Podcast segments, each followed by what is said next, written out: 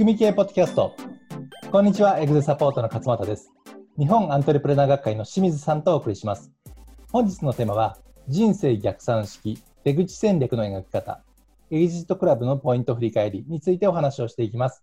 清水さんよろしくお願いいたします。はい、お願いします。はい。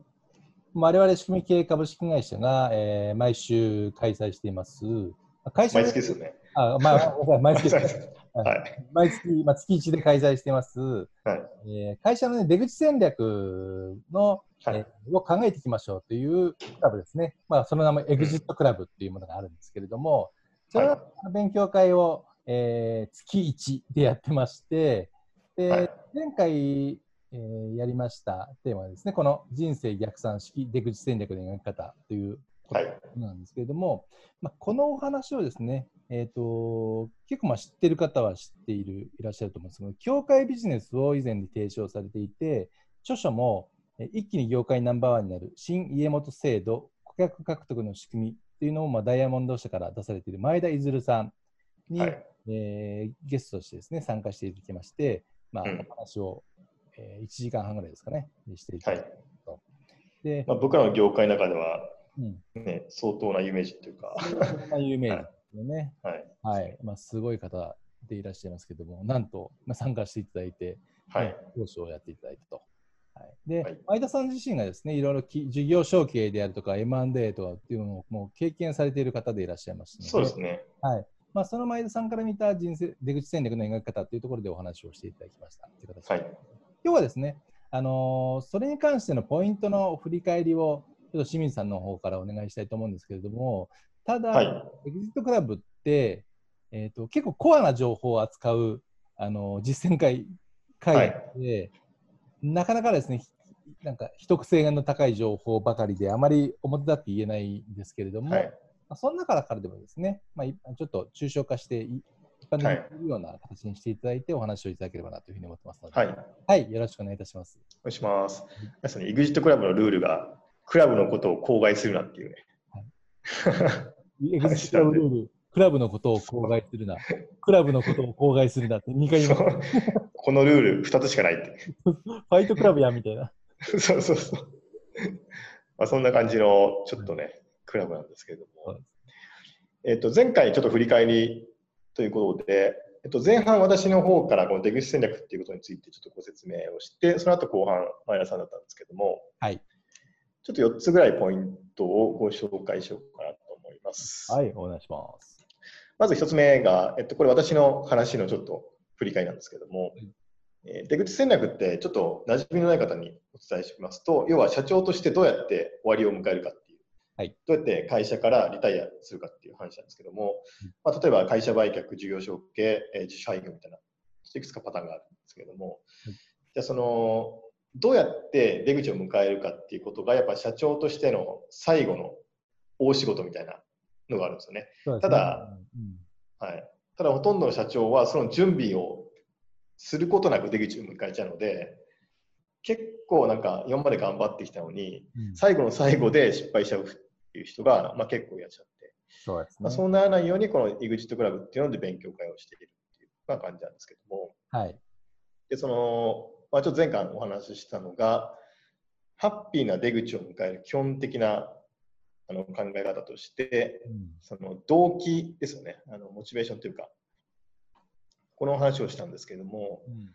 その社長が会社を、要は EXIT したい、離れたいっていう動機には大きく分ける2つありますっていう話で、まあ、1つ目がプッシュ型の動機っていうやつで、これはまあプッシュっていうのはね、どっちかというと、会社からこう追い出されるとか追い出すっていう意味なんですけど、はい。例えば、えーまあ、普通に高齢で転齢するとか、うん。あのもう会社経営に飽きちゃったとか疲れたとかそういう問題。はい。これプッシュ型で。うんもう一個プル型っていうのがあの辞め辞めた後に会社をはい。やりたいことがあるっていう、うん向こうから引っ張られるみたいなイメージの。まあ、前向きな感じですね。はいはいまあ、例えば新しいビジネスを始めるといううん。とか。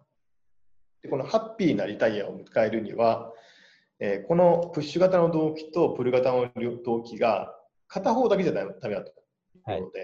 こう両方バランスを取れてる人ほどあのハッピーなリタイアを迎えるっていうですね、ちょっとアメリカの、まあ、データっていうか、そういう経験則がありまして、はい。まあ、その2つの動機が大事なんですけども、まあ、皆さんにとってそのそのなぜこう会社をね、出口を迎えたいのかっていうのをちょっと考えてみるっていうのを、まあ、より深くやったっていうはい感じですかね。うんはいなので、まあ、ちょっとこの2つ、皆さんの場合はどう当てはまるかっていうのを考えてみていただくといいんじゃないかなと思います。はいうんこれが1つ目ですね。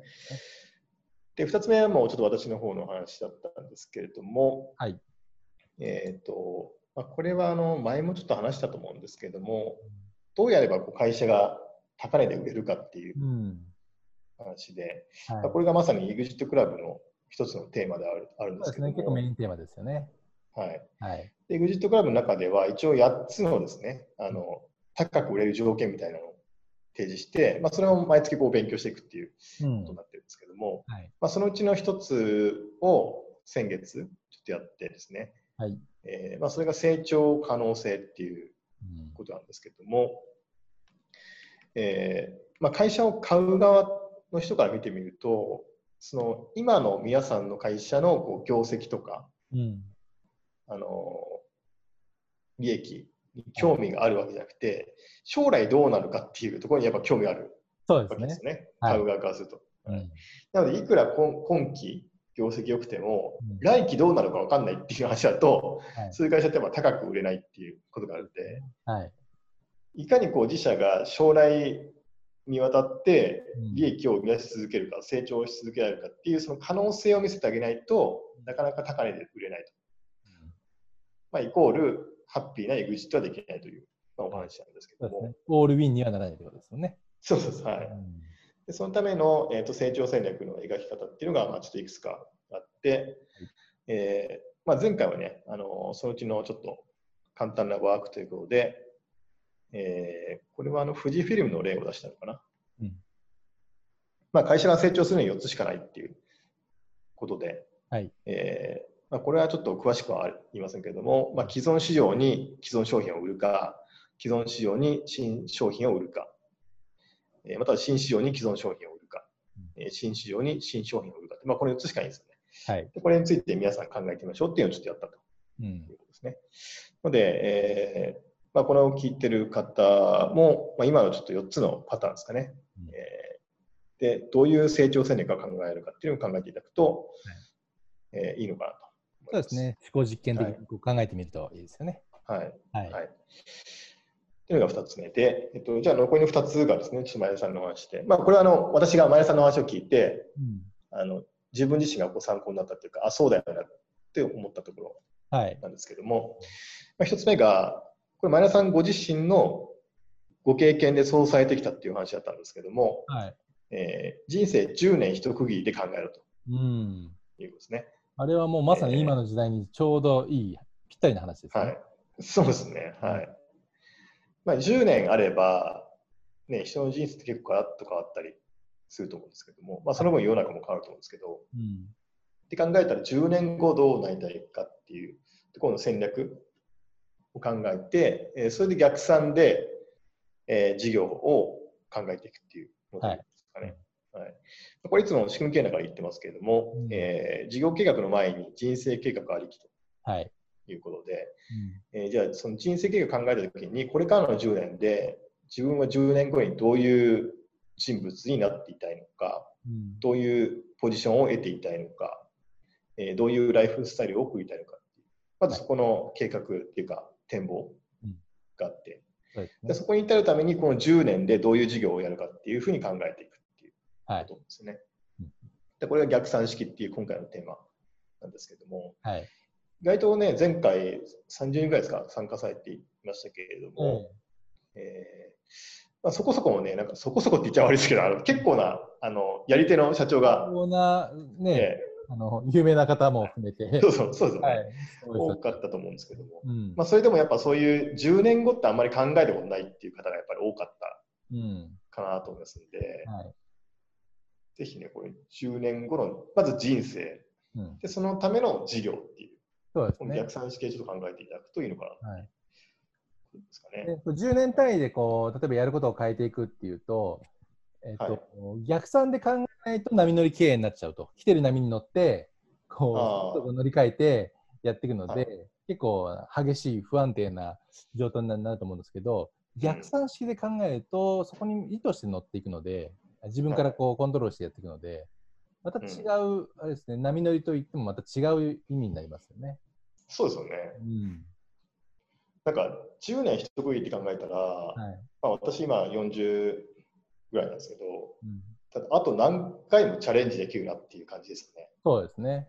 はい。はい、70までやるとしても、あと3回はチャレンジできるし、まあ、僕らの師匠でもあるガーバーさんは69歳で新しい会社作りましたから。そうなんですよね。えー、そうそう。そう考えたらまだ4回ぐらいできるのかな、この場合だと。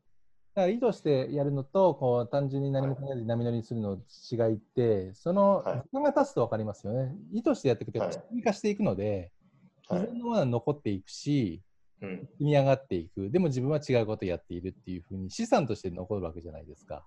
あそうですね。はい。で、過去のものがすべてこうつながっていくっていう形になるので、はい。うん。もう時間が経つコネクティング・ザ・ドットですね。コネクティング・ザ・ドットですね。はい。で、まあ、前田さんのそのライフシフトのね、この年表みたいなのを見させていただきました。けども、はい、なんかさ、そういうふうに積み上がってきたんだって、確かにもう10年単位で違ってやってるなっていうのはね、すごい納得力がありましたよね。そうですよね。うん。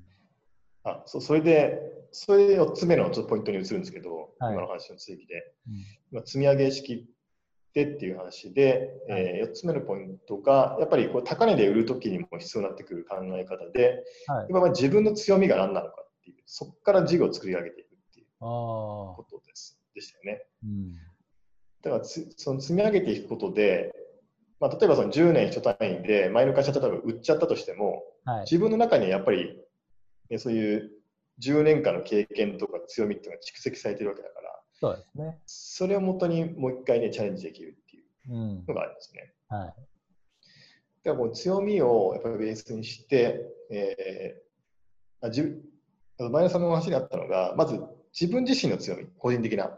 うん、何が得意とか、こういうスキルがあるとか、こういう経験があるとかっていう、個人的な強みがまずあって、うんで、それを会社としての強みに変えていきましょうみたいな話だったから、はい、そうですね。はい。はい。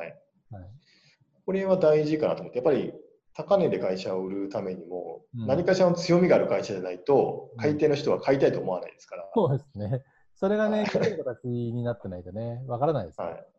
そうそうそう。うん、で、そういうふうにまあ人生を積み上げていって強みを作り、それを事業としての強みに変えていくっていうところですかね。うんまあ、これはそう簡単じゃないとは思いますけれども、考え方としてはそういうつながりですね。はい、でもそう簡単じゃないんですけど、実際に考えて設定してやってみないと、あの、はい、いわゆるその質というか精度が上がっていきませんので、はい、最初そういうなんか出口戦略って逆算をして考えるっていうのをやり慣れた方は、はい、まあ、無理くりにでも仮決めでもいいので、設定をして、そこに向かって逆算を考えて、で、プロセスを経ていって、あ、なんか違うなとか、こうじゃないん。だっていうことを経験していくと、どんどん逆算設定もうまくなっていくかなっていうふうに思いますよね。